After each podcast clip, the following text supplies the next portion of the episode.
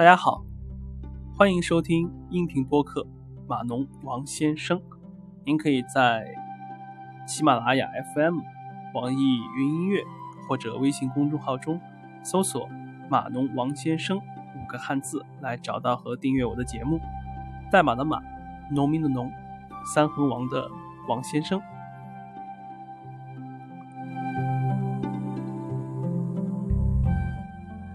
那上期节目呢，我们聊了聊什么是函数式编程，啊，讲了讲函数式编程的特性啊、概念啊，然后像匿名表达式、lambda 表达式，呃，节目最后面呢也提到了说，像亚马逊的 Serverless 架构的 AWS lambda 服务，啊，这期呢就想就顺着来讲一讲这个。什么是 Lambda 表达式？和这个介绍下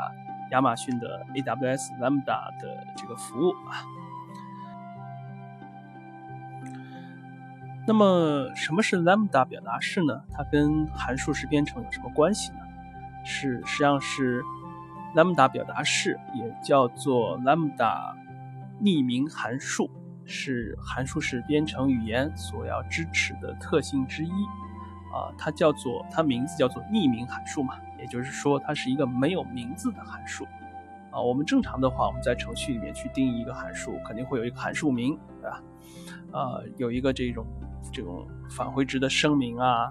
然后有一个函数自己的本身的名字，然后去在别的地方去调用它。然后 lambda 这种函数呢，lambda 函数呢，它是不需要把它这个声明，把这个函数的名字。显示的声明的写出来的，你就是在需要使用某一个简单的、呃比较简短的这种函数的地方呢，我们直接把函数的函数体写出来，把函数的内部逻辑写出来，而不需要去显示的把这个函数的名字写出来。这种方式呢，就叫 lambda 匿名函数，也就是 lambda 表达式。所以就是 Lambda，它不是函数式编程语言，它是函数式编程语言所支持的呃特性之一啊。那么就是它的好处呢，很简单，就是代码看上去很简洁明了。比如说一般那种一两行啊、三四行的一个简单简单的函数处理，我们然后只如果说这个方法只要在某个地方只是使用一次的，使用次数比较少，那么就写一个匿名表达式。哦没有另外的函数体、函数定义，整个代码呢，代码的行数啊、简洁度啊、可读性呢都会好一些啊。当然，如果说这个函数有很多地方要重用，那么肯定还是，即使是是在一个纯的函数式编程语言里面，那么对于这种要多次重用的函数，那肯定还是需要把它显示的声明出来的，那就是不使用 lambda 这种方式了啊。好，那么下面来说一下，就是 AWS lambda。啊，AWS 大家呃呃很熟悉了，就是亚马逊的云计算的这个品牌，对吧？Amazon Web Service。然后 Lambda 呢，这个地方 Lambda，AWS Lambda，其实呢跟 Lambda 表达式，跟 Lambda 匿名函数呢其实没什么关系啊，没有什么特别直接的关系，只是叫了这么一个名字而已。当然，亚马逊起这个 Lambda 这个名字也是。有一个隐喻，就是说这个计算服务啊，这项服务呢，它是呃倡导的是呃或者说是它是更偏向于函数式编程，像偏向于 Lambda 演算式这样一个概念啊。那么这个 AWS Lambda 呢，它是怎样的一个计算服务呢？它是由亚马逊在云端配置好了一个受控制的运行环境。就类似于我们知道像 Docker 啊这样 container 的这样一个环境啊，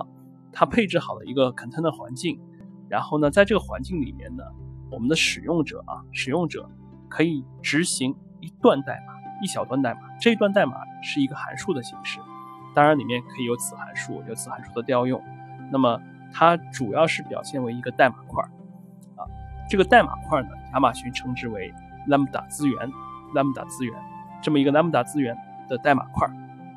这个代码块呢，在一个指定的，就是由使用者来给定的事件来临的时候，比如说是其他的亚马逊的服务触发的一个事件，比如说是你的这个网站也好，APP 也好，这个用户的一次输入触发了一个事件等等啊。当它触发一个指定事件的时候呢，这个 AWS Lambda 的运行环境呢，由这个环境也是我们可以看作外面的一个 runtime 的 framework，由这个 framework 呢会来创建你所指定好的运行环境。比如说你配置了多少的内存啊，配置了哪些资源啊，这样啊，创建出了这个运行环境来执行你所指定好的这个代码，也就是前面说到的 Lambda 资源。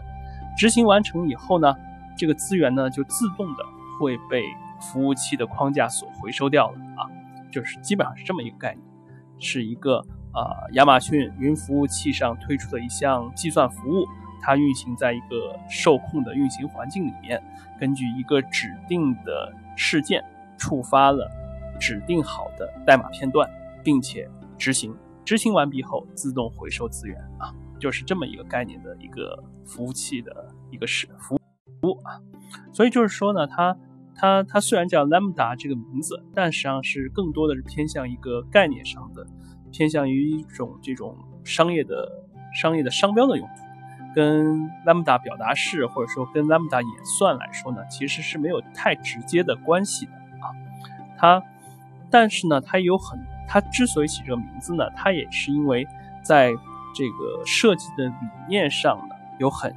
跟函数式编程呢有很相似的地方。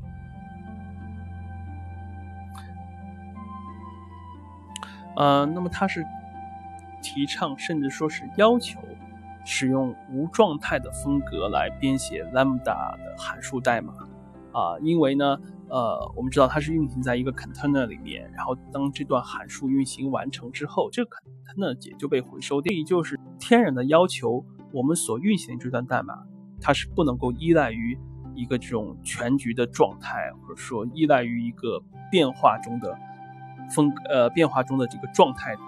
比如说，你要是设置一个全局的 flag，它虽然是在运行期可用，但一旦这个函数执行完，整个资源回收，这个 flag 也就是不复存在了。所以这一块呢是，呃，跟函数式编程有非常相似的，它是一个无状态的风格，跟呃这种系统的环境呢，尽量少的存在于存在直接的关联啊。呃，那么这个。Lambda 的 Lambda 服务，AWS Lambda 服务的好处是什么呢？就是最大的优势就是在于它的可扩展性，它的可扩展性，因为它的这个呃，对于使用者来说，所需要关心的只是它的呃，我们所编写的这个运行的代码块，而而对于这个代码块的运行环境啊，它有多少个？比如说，如果说我们同时有一千个请求过来，或者是是一万个请求过来，那它触发了一万次代码块的执行。那么这一万个的运行环境完全是由服务器的框架来配置的。运行完以后呢，它回收也是由服务器框架来做的。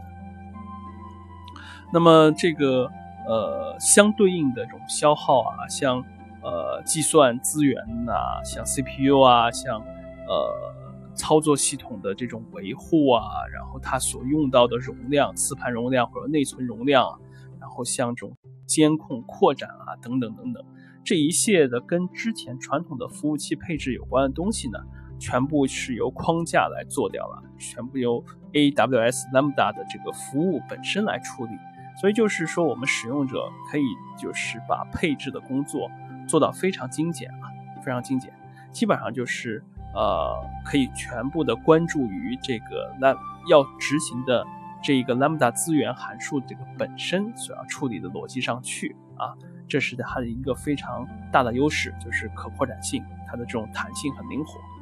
然后与之相关的呢，是亚马逊在经济上的一个支这种这种促进吧，我觉得啊，就是它的价格呢特别便宜，相比于其他的这种虚拟机这种按时间来收费的，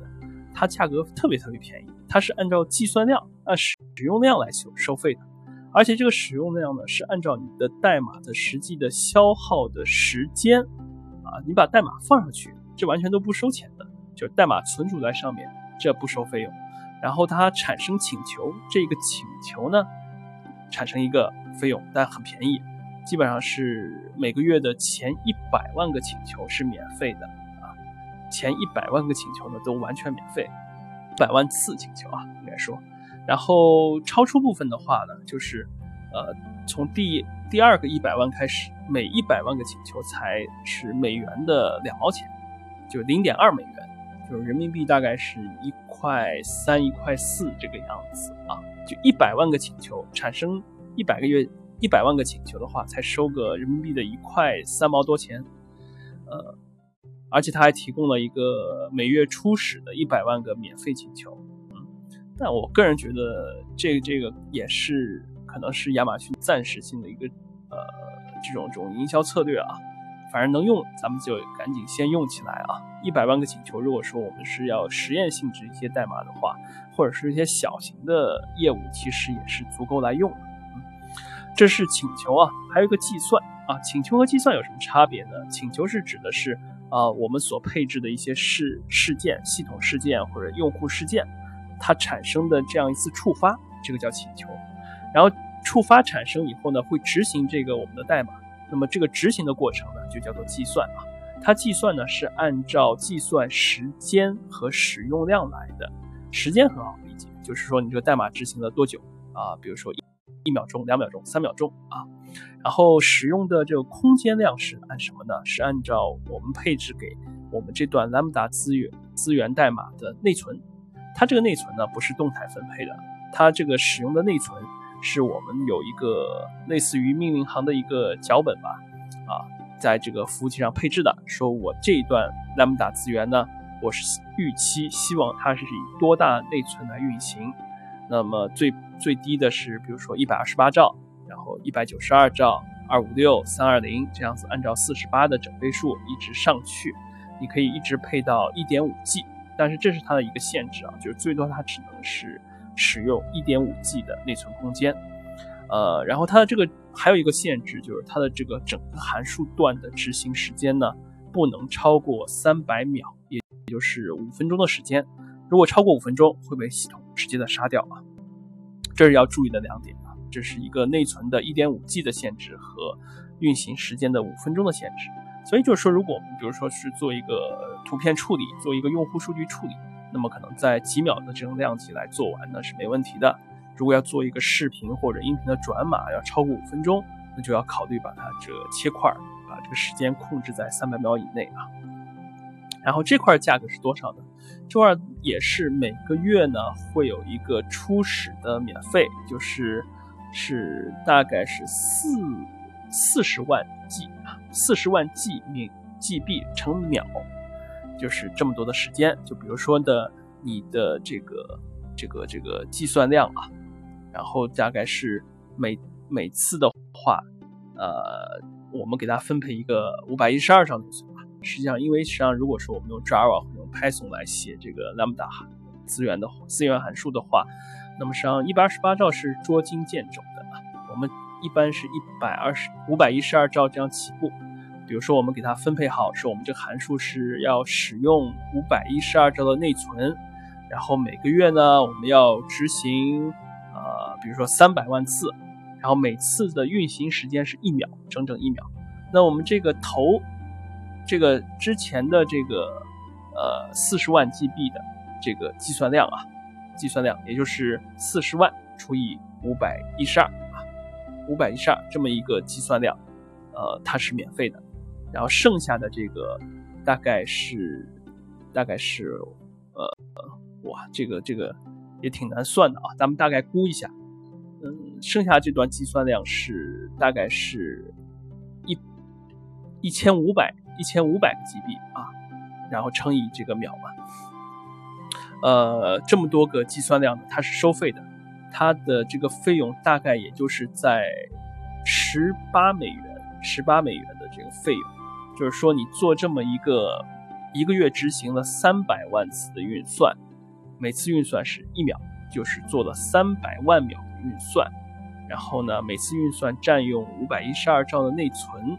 那么这么一个情况下呢，每个月下来费用也就是十八美元，大概是一百一百三十人民币左右，再加上刚才我们那边有一个大概一块多钱的请求费用啊，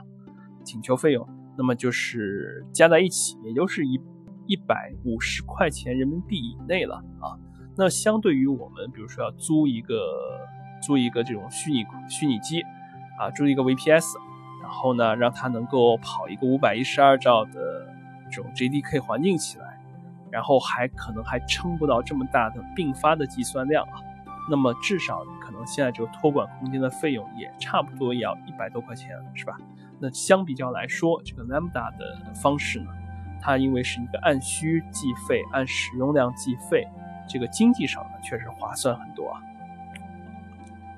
好，这是它的两大两大特别大的优势，就是它的可可扩展性，还有一个就是服务器的费用的消耗啊。那么它也有些不足啊，后面也会讲到啊。它当然资源受限啊，这种服务器状态啊，运行环境它也会有限制啊。好，那现在这个。AWS Lambda 呢所支持的编程语言呢是四种，呃，Node.js，也就是 JavaScript，呃，Java、Python 和 C# 啊。我们看到有像这个 Python 啊、JavaScript 的这种函数式的，也有像呃呃 Java 和 C Sharp 这种就是非呃面向对象，但是有函数式语言支持的啊。那所以咱们就回过来说，就是它并没有要求。并没有强劲、强硬的要求说，部署在 AWS Lambda 的服务器上的这代码段呢，必须是纯函数编程的啊，没有啊。虽然它名字叫做 AWS Lambda 这个名字，但并不意味着你部署的代码必须是纯函数式编程的啊，并不是这样。呃，我们也可以选择从这个它支持的四种语言里面去选择一个来部署这个代码上去。就是 Node.js、Java、Python 或者 C#，然后呢，这个 AWS Lambda 呢，它会提供一个，嗯，就是编写这种 Lambda 函数代码的模式啊，这种资源代码的模式。也就是说，它有个可以理解成类似于 SDK，它会提供一个类似 SDK 的 framework。然后呢，呃，在这个里面呢，它有一些配置环境的支持，然后我们可以在里面配置，呃。需要是指定哪些事件和数据传递给这个我们的这个程序 Lambda 片段啊，然后呢，它会提供一个叫 create function 这样一个来方法来创建了代码入口，就类似我们的啊 main 函数入口这样。那么它的环境运行环境就会知道说我们这个代码片段的啊调用在哪里。然后呢，它提供了一些这种运行期的支持，比如说呃。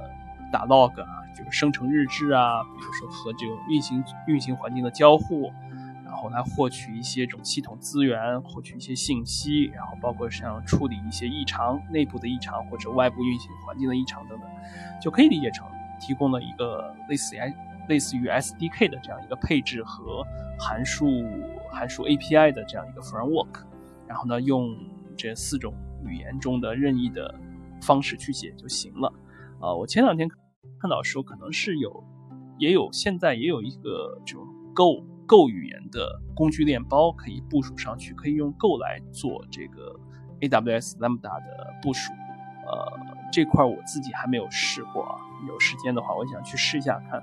啊，是不是这个直接可以跑一个 Go？那如果用 Go 语言来写这个 Go language 来写这个的话，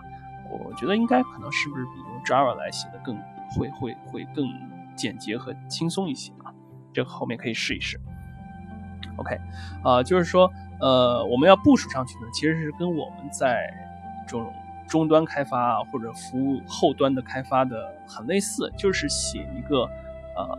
无状态的啊，以处理数据计计算为主的函数表达式啊，我们有这么一段函数片段，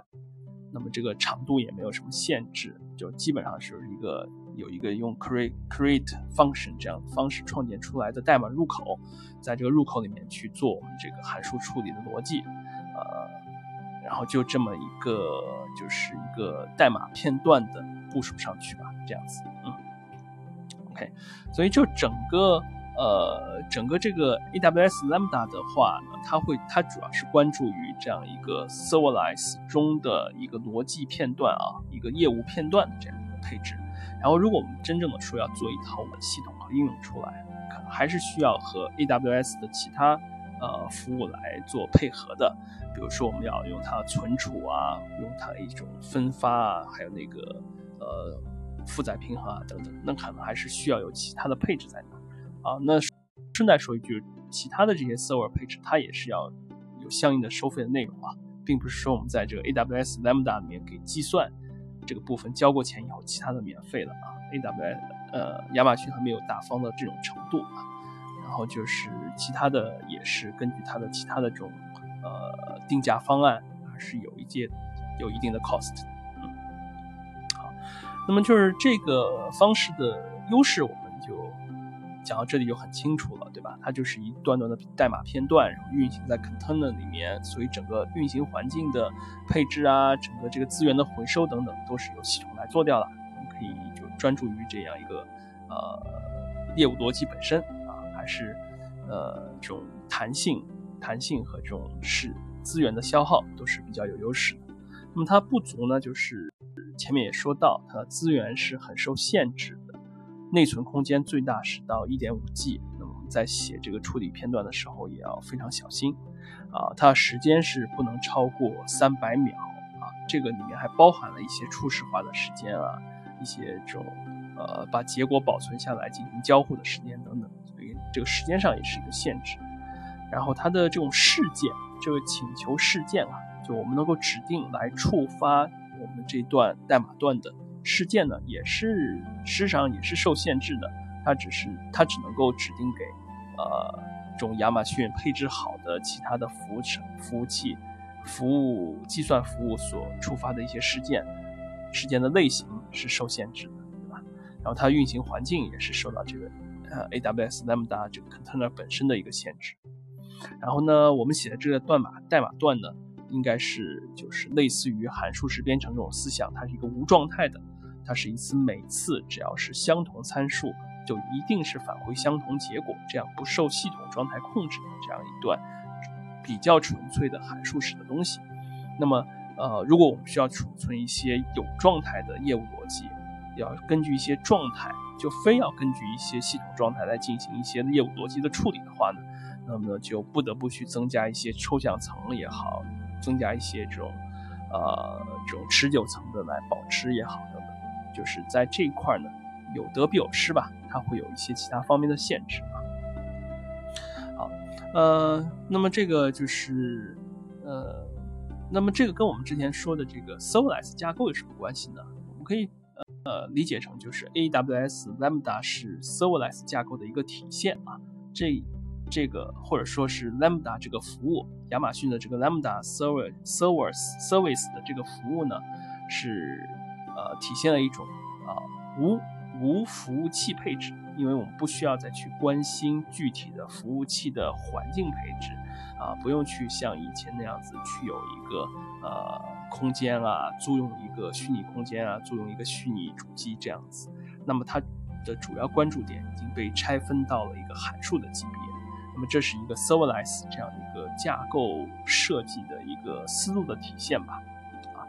呃，serverless，所谓 serverless 啊，在我看来就是将整个系统的服务，整个系统的服务呢，呃，拆分到了函数级的颗粒，拆分到函数级的力度上来，然后把每一个服务呢尽量的简化，啊，把它这个之间的逻辑关系呢，啊，尽量的细分，细分到一个无状态的无数个一个一个的呃无状态的函数级的力度，那么这实际上就是一种逻辑上的解耦。这是在我们，呃，从设计这个概念上来说呢，它是一个，呃，本身就是在对软件设计的过程的过程上的一个设计上的解耦，呃，业务逻辑上的解耦。那同时呢，它也很重要一点，它是一个软件部署上的解耦。那么我们就不像传统的这种部署方式，可能把它放在一个或多个的服务器上。而是把它拆分成函数力度，这个函数呢是运行在一个一个的虚拟的 container 里面的，啊，这是一种部署上的解耦，我们不再去考虑我们这个代码是运行在哪一个具体的服务器上，运行在具体的哪一个环境中啊。那么一个系统的，可以说一个系统的成败和它的表现啊，呃，在开发期间，它取决于这个这个软件的设计，取决于设计的质量、代码的质量等等。那么在运行期间，运行和维护期间，它是很大程度上它是取决于部署的方案，比如说它的占用的资源、服务器资源、带宽资源等等等等等，它是不是一个呃有弹性的、可扩展的，根据这种业务的实际情况和呃部署的实际情况。有着一个这种弹性变化的这样一个方案，那么耦合度越越低的部署方案呢，它的局部部署的更新能力呢，也就相应越强。也就是说，它的维护和热更新、热修复的能力呢，就会越强。啊，在现在这个我们现在这种业界发展啊，这个整个系统业务系统往往是越来越庞大、越来越复杂。呃，那么随之带来的话，就是部署。这整个整体的也好，局部的一些局部服的部署的难度呢，都是越来越高的。然后呢，把它用 serverless 这种架构的方式呢，进行了一个函数级别的一个拆分，把嗯把每一个颗粒度降到最低啊，尽可能在每一个颗粒之间呢进行一个解耦，部署上的解耦，设计上的解耦。那么实际上是提高了对于这个整个系统的部署能力，这种热更新、热维护的能力的一个。啊，对这个能这方面的能力的一个提提高啊，这个就有点像一个，呃，像一个生命体，像一个生物啊，像人啊，像人啊，像动物这样子。就是我们其实人有一种理念是，要有一种理论说，每七天人全身的细胞其实就会更新一次，就会新陈代谢，每个细胞就会啊分裂，老的细胞会死亡，新的细胞会出来，每七天就每七天就是一个周期。所以据说就是这个人，啊，从哲学上意义上来说，可能每七天这个人就是一个全新的，和七天之前的自己的这个人，在哲学上来说不是同一个人，是吧？那么这个系统，软件系统也是这样子。呃，如果说我们能够提高它的一个局部部署和热更新的能力，它慢，它在这个整个运营和维护的过程中啊，运维过程中，它就不会说是必须有一个整体死亡。比如说，我们知道有些银行系统这样子，做升级的时候需要把整个 system 啊前台的系统服务系统给 shut down 掉，暂停了前台的呃前台的这种事件的进入，然后在后台的系统呢匆忙的去做这种流水的转换，做这个流水的更新啊，那么它可能就是能够更加的呃可以这种在局部的进行一个新陈代谢，进行部署，进行更新啊。然后呢，相应来说呢，这个限制就是每一个颗粒，每一个颗粒都应该是尽量的低耦和高内聚的。那么这种限制呢，就是要求我们把每一个 lambda lambda 的函数呢设计的尽可能的简单，尽可能简单，keep it simple 啊，呃，然后一次只做一件事情，一个函数只处理一件，但是把它去做到最好啊。这个说到这里就有点像又回归到 Unix 的。啊，keep simple 的这种哲学啊，就这种系统的架构来说，我觉得，呃，在这种这种这种不断的演进的过程中啊，还是始终是体现出了整个计算机科学发展的一个这种脉络、这种思想进来啊。这种极简主义几乎是贯穿了整个计算机科学发展的这个始始终啊。不管这个系统本身规模或者是业务发展到多么复杂一个程度，keep it simple。啊，这个还是确实还是一个非常，就是对实际实践非常有帮助的一个哲学啊，设计哲学。嗯，好啊，就是今天就聊了，大概聊了这一样，就是一个是函数式编程里的 lambda 的匿名表达式这么一个概念，第二个呢是 AWS 的 lambda 服务器啊，这么一个啊不叫服务器了，叫这个这个计算服务这么一个概念啊，就他们俩名字是一样的。但实际上是互相之间的关系，呃，实际上没有什么太直接的关系。那但是背后的设计哲学又是很相近的啊。好，呃，那么就是呃有一个呃 AWS 这个 Lambda 的这个有一个好处呢，就是本身它是每个月呃是有一个免费的使用的。然后 AWS 的 server 呢，对于新用户来说，绑定了信用卡的新用户来说呢，有一个一年的免费期，所以就是说，如果大家有兴趣的话，其实可以申请一个 Amazon 的这个账号，可以免费试用一下。第一年的话是基本是完全免费的啊。当然，如果说是整个系统要求比较高，占用资源比较多的话，它还是会收取费用的。它的免费是在这种。一定一定限度之内的一个免费。好，呃，那么今天的节目基本上就到这里，感谢大家的收听。啊，您听到的是音频播客节目《码农王先生》，您可以在喜马拉雅 FM、网易云音乐或者微信公众号中搜索“码农王先生”五个汉字来找到和订阅我的节目。感谢您的收听。再见。